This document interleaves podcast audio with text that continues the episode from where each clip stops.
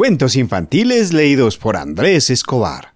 Hoy vamos a leer Topito Terremoto de Ana Llenas. Este cuento va dedicado a Yana, de cuatro años, y Olivia, de un año. Ellos son de Perú, pero están viviendo en Guayaquil, Ecuador. Ellas son nuestros Patreon recurrentes. Este cuento es para ustedes. Topito el terremoto.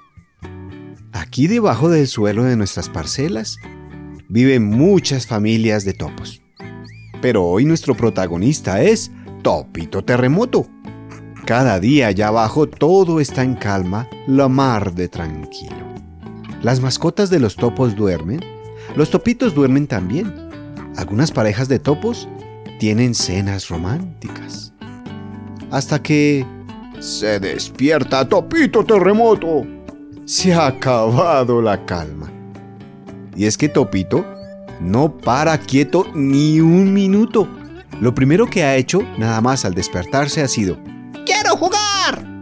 Oh, ha despertado a todo el vecindario, ha desordenado toda la casa, incluso ha pintado todas las paredes. De camino a la escuela, Topito se distrae una y otra vez con cualquier cosa. ¡Ah! ¡Una mosca! ¡Oh! Pues me la como. ¡Ah! ¡Una flor! ¿Me quiere? ¿No me quiere? ¿Me quiere? ¿No me quiere? En clase la cosa no cambia. Le cuesta escuchar y atender. Hoy la profe les pide que empiecen a pensar en el trabajo del fin de curso. Pero Topito ni se entera corre arriba y abajo tocándolo todo y no sabe dónde deja las cosas. Olvida cosas, pierde cosas, rompe cosas. Salta de una actividad a otra sin parar. No controla su energía. Parece que lleva un turbo puesto. Y le cuelgan tantas etiquetas que ya no sabe ni quién es. Las etiquetas dicen, ¡Oh, qué plomo! ¡Oh! ¡Es muy inquieto! ¡Oh, tiene TDA! Es un niño malo. Inútil. Hiperactivo. Es un niño inseguro. Y así muchas otras. La profe, preocupada, ve que a pesar de sus esfuerzos, no ha logrado que Topito vaya bien y envía una carta a los padres diciendo, Vuestro hijo es un auténtico caso. No se sigue bien las clases y deberíamos encontrar una solución. Los padres, ya cansados, ven que los sermones y castigos no han servido de mucho. Pero, ¿qué hacemos? dice la madre. No lo sé, dice el padre, cuando de repente alguien les tira un periódico por el hueco de la madriguera. Allí encuentran una página que dice, La experta del bosque, terapia creativa para niños difíciles. ¿La experta del bosque? Y sin pensarlo más van directos hacia el bosque. Disculpe, ¿no conocerá usted a la experta del bosque? Sí, soy yo, Berta. ¿En qué les puedo ayudar? Nuestro hijo Topito no puede parar quieto. Creemos que alguna cosa falla en él. Ah, ya veo. Esto llevará un poco de trabajo, pero creo que les puedo ayudar. Si les parece bien, que venga un ratico a casa cada tarde y a todos les pareció bien. Esa misma tarde, después de merendar una taza de chocolate caliente, Berta le pregunta cómo le ha ido en el día. Él responde que bien, pero de repente se pone triste. ¿Qué pasa, Topito? ¿Por qué estás triste? Es que hoy la maestra nos ha pedido que hagamos un trabajo y no sé qué hacer porque nunca acabo nada y siempre lo estropeo todo.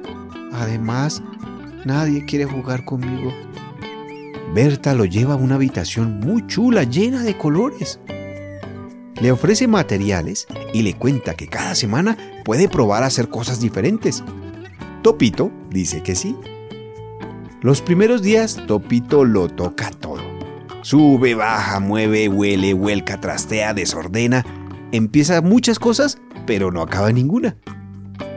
Es un caos, pero Berta simplemente le deja hacer lo que él quiere. otro día cocinan y otros tan solo se relajan. Pero casi siempre hablan de aquello que le preocupa a Topito, de aquello que le gusta, de aquello que le enfada, de aquello que sueña o que teme. Poco a poco Topito empieza a estar cada vez más tiempo quieto en la silla. Se da cuenta de que en esos meses ha ido haciendo cada vez cosas más complejas y elaboradas. Un día, jugando, Berta le dice, ¿Ves, Topito?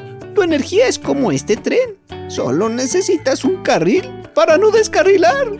Y tu carril es encontrar aquello que más te gusta hacer, tu pasión. ¿Mi pasión? Sí. ¿Y quieres que te diga una cosa más, Topito? Que en realidad a ti no te falla nada. Eres maravilloso, tal como eres. Al llegar a casa, el topito se pasa la noche entera cocinando y motivado por su trabajo de fin de curso. Sus padres no pueden creer lo que están viendo.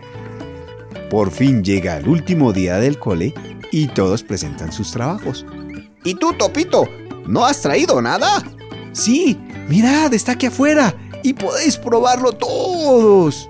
Contentos y maravillados, todos los compañeros se le acercan. Topito se siente tan feliz.